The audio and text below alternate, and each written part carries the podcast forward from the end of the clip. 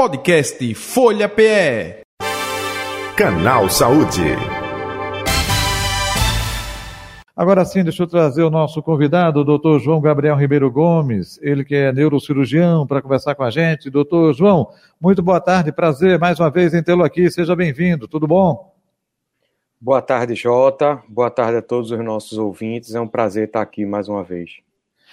Doutor, quando se fala de dor, e aí cada um sente de um jeito, não é? Algumas pessoas, eu vou até usar um termo aqui, ficam desesperadas, não é? é, é impacientes, não é? Outras têm um controle é, maior, não sei se é porque a dor é de menor intensidade ou não, a gente vê esses dois aspectos.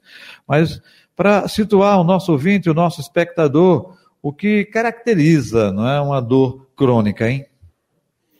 Então, Jota, uma dor crônica ela é caracterizada por ter uma duração maior do que três meses, tá certo?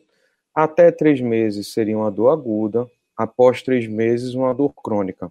E é interessante isso que você falou com relação à percepção da dor. O que é que a gente sabe? A gente sabe que cada indivíduo, por N fatores, tem um limiar de dor que é que quer dizer isso? Algo que pode doer em uma pessoa pode não doer na outra. Algo que pode doer bastante em uma pessoa pode doer muito pouco em outra. Então, por N fatores, né, existe essa variabilidade interpessoal do sentimento de dor. Certo. Agora, é, independe da faixa etária da pessoa, é, criança, adolescente, jovem adulto, adulto, é, 60 a mais, é, é, é, variado isso, é, com a questão de mais anos de vida, ela também pode aparecer com mais frequência. Eu gostaria que você falasse um pouco sobre isso também, doutor João. Perfeito. Então, existe uma variabilidade também é, quando a gente fala de predominância, né? Então, a dor crônica ela é menos frequente nas crianças do que nos idosos. A dor crônica ela é mais frequente nas mulheres do que nos homens. A dor crônica ela é mais frequente também em indivíduos de, de renda mais baixa do que em indivíduos de renda mais alta. Inclusive, tem associação de dor crônica relacionado com a escolaridade. Quanto maior a escolaridade, menor a incidência de dor crônica. Existem algumas coisas que são associações, né? Então, às vezes, é difícil você conseguir comprovar o porquê daquele motivo. Mas uma coisa que a gente pode dizer é que crianças, não é frequente que as crianças tenham dor crônica. Estima-se que dos pacientes que têm dor crônica, entre 5 e 10% sejam crianças. Então vejam que é uma minoria e estima-se que em torno de 60 a 70% em relação ao sexo são mulheres. Depende de uma série de fatores e a gente precisaria avaliar, por exemplo, quando a gente fala dor crônica, teríamos dor de cabeça, teríamos dor lombar, teríamos dor nas mulheres, dor pélvica. Então, existe uma série de dores, né, e cada um tem a sua peculiaridade.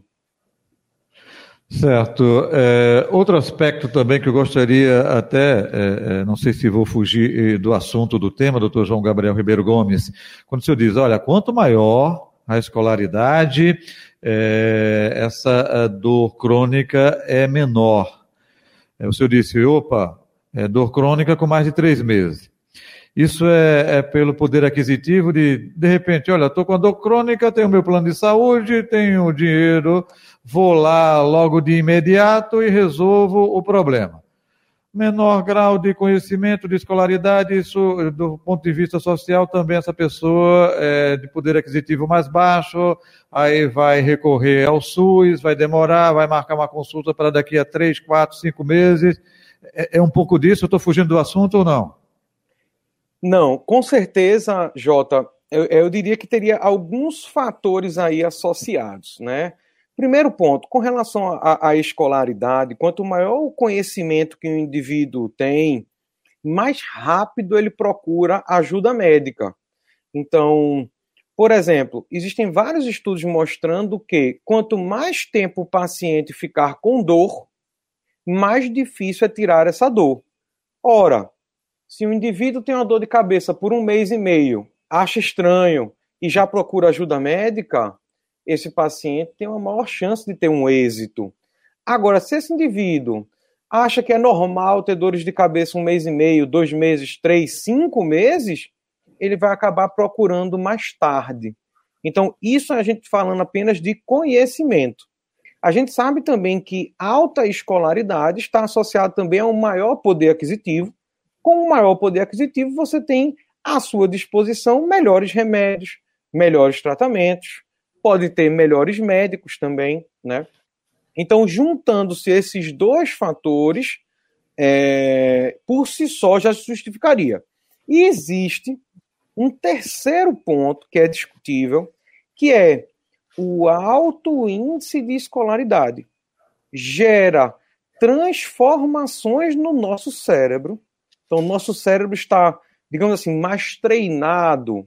Ele está preocupado com uma série de fatores com relação à escolaridade e acaba que este cérebro acaba podendo perceber menos dor. Então, é, isso é uma hipótese, né? Mas que há sim algumas, digamos assim, algumas justificativas em pacientes que, que moram em países muito desenvolvidos, onde você tem uma desigualdade é, social, onde todo mundo procura realmente um serviço público de saúde, acaba que a alta escolaridade é, é um fator de proteção da dor crônica. Perfeito. Partindo desse pressuposto, uh, doutor João Gabriel Ribeiro Gomes, uh, o tratamento é um tratamento medicamentoso, é um tratamento também que envolve esse contexto aí de é, mentalização, de conscientização. Eu gostaria que o senhor falasse um pouco sobre como é feito o tratamento, já que é, é, o leque é muito amplo, né? Quando o senhor citou aí dores, olha, é, tem mulheres, é, tem homens, tem pessoas de mais idade, enfim, mas no contexto uh, geral, não é? Como é feito essa abordagem? De, de, de, uma forma geral, a gente diria que o tratamento ele é multimodal. O que, é que seria multimodal? A gente vai ter que abordar todos os aspectos do indivíduo com dor crônica, por exemplo, um pilar importante é a medicação. A medicação ela é fundamental. Cerca de 20 a 30% dos pacientes com dor crônica têm depressão ou transtorno de ansiedade associados. Então, é importante também, em muitos pacientes com dor crônica, a psicoterapia. Preparar esse paciente com relação às questões emocionais relacionadas à dor crônica.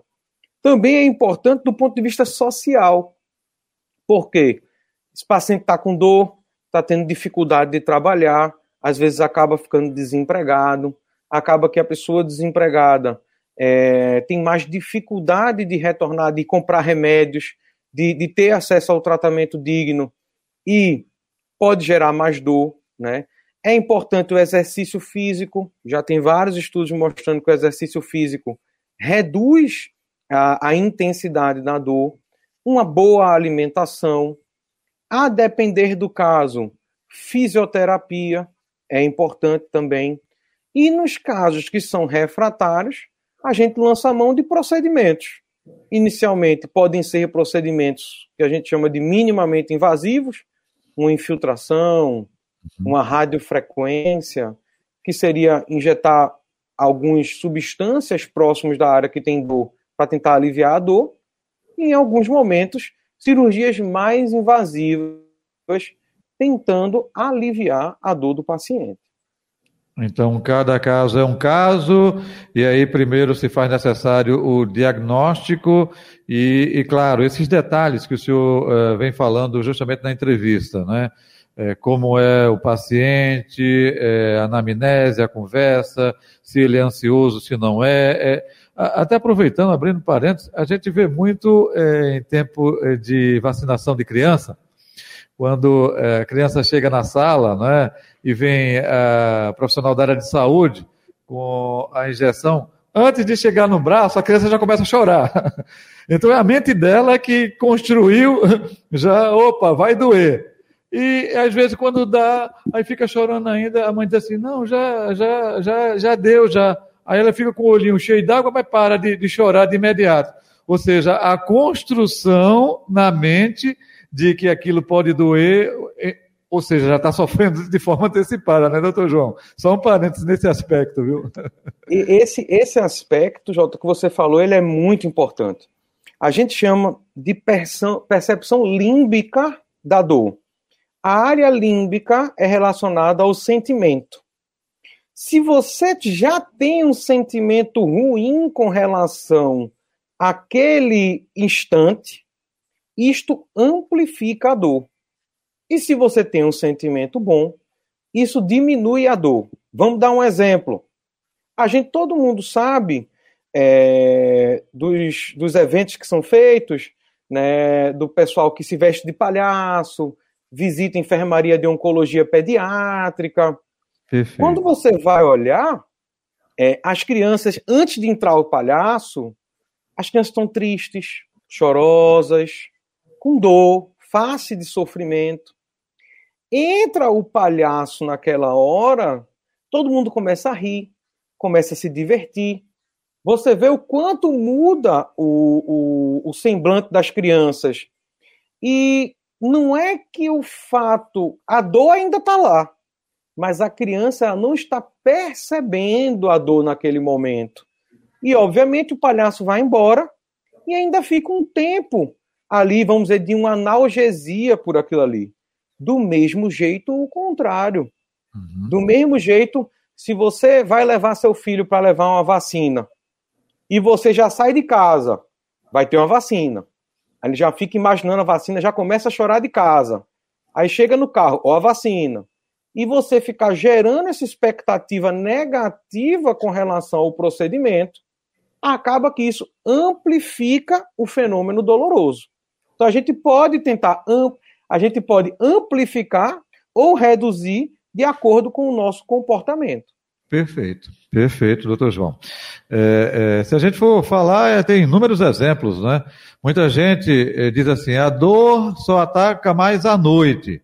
Opa, ah, você estava com a dor durante o dia, dor de dente, por exemplo. Você está é, saindo, trabalhando, falando, aí quando chega à noite, relaxa chega na cama, começa a latejar. Não, já estava latejando desde manhã. é porque seu organismo é, é, conseguiu relaxar e você perceber é, justamente essa reação maior do que no dia a dia, com trânsito, com, é, com outros detalhes aí, né? O entorno, vamos dizer assim, né?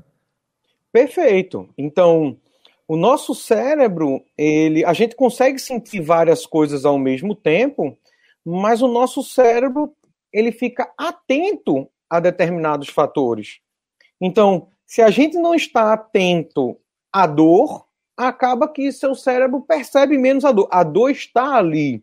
Mas se você está distraído, está fazendo outra coisa, você naquele momento reduz o sentimento de dor e pode até mesmo não sentir a dor naquele momento. Vamos dar um exemplo. Outro exemplo. A gente vê muitas vezes em filme, né? Uma pessoa está correndo, uma perseguição, leva um tiro, leva um, um, uma agressão, é, faca ou, ou, arma de fogo, e continua correndo como se nada tivesse acontecido. Depois que consegue fugir, você vê ali aquela dor. Pô, naquele momento você não sente nada. Então a gente tem vários exemplos disso no jornal, de pessoas que saíram correndo com lesões graves e que conseguiram correr distâncias grandes sem sentir nenhuma dor. Porque naquela hora, seu cérebro não está preocupado na dor, seu, seu cérebro está preocupado na fuga. Então, é importante a gente entender que quanto menos atenção a gente dar à dor, menos dor a pessoa sente. Agora, o difícil é conseguir, sentindo dor, não prestar atenção nela. Aí é, é que é o grande desafio. Doutor João Gabriel Ribeiro Gomes, outro detalhe também. Vocês da área de saúde é, é, não gostam de usar muito esse termo né, de cura, mas sim de tratamento. No caso da dor crônica, tem tratamento ou tem cura?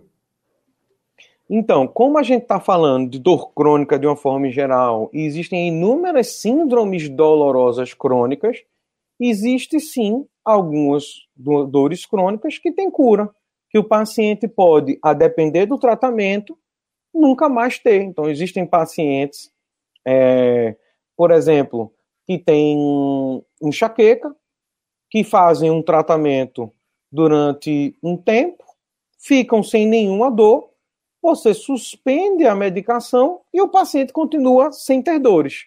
Então, existe esse percentual. É um percentual alto? Não, não é um percentual alto. Mas existe sim, para vários tipos de dor crônica, existe cura. Para outras, tem algumas que o percentual de cura é muito pequeno ou nulo. Tudo depende do tipo de síndrome dolorosa. Perfeito. Doutor João Gabriel Ribeiro Gomes, onde encontrá-lo nas redes sociais ou telefone de contato? Fique à vontade. Então, nas redes sociais, né, no Instagram, Neurocentro Underline Recife, a gente está sempre publicando algo sobre neuro, sobre dor, né? É, e o telefone para marcação de consulta é o 3877-4613. Repetindo, por favor, doutor João é o 3877 4613. Muito obrigado mais uma vez pela atenção aqui com o canal Saúde da Rádio Folha, viu? Saúde e paz para o senhor, até o próximo encontro. Tudo de bom. Saúde e paz, Jota, e para todo mundo e um bom final de semana. Igualmente, tudo de bom. Tchau, tchau. Tá aí o doutor João Ribeiro, é, João Gabriel Ribeiro Gomes, né? O nosso convidado de hoje, neurocirurgião, falando sobre dor crônica. Foi o Canal Saúde desta sexta-feira, que volta na próxima segunda, hein? Podcast Folha PE. Canal Saúde.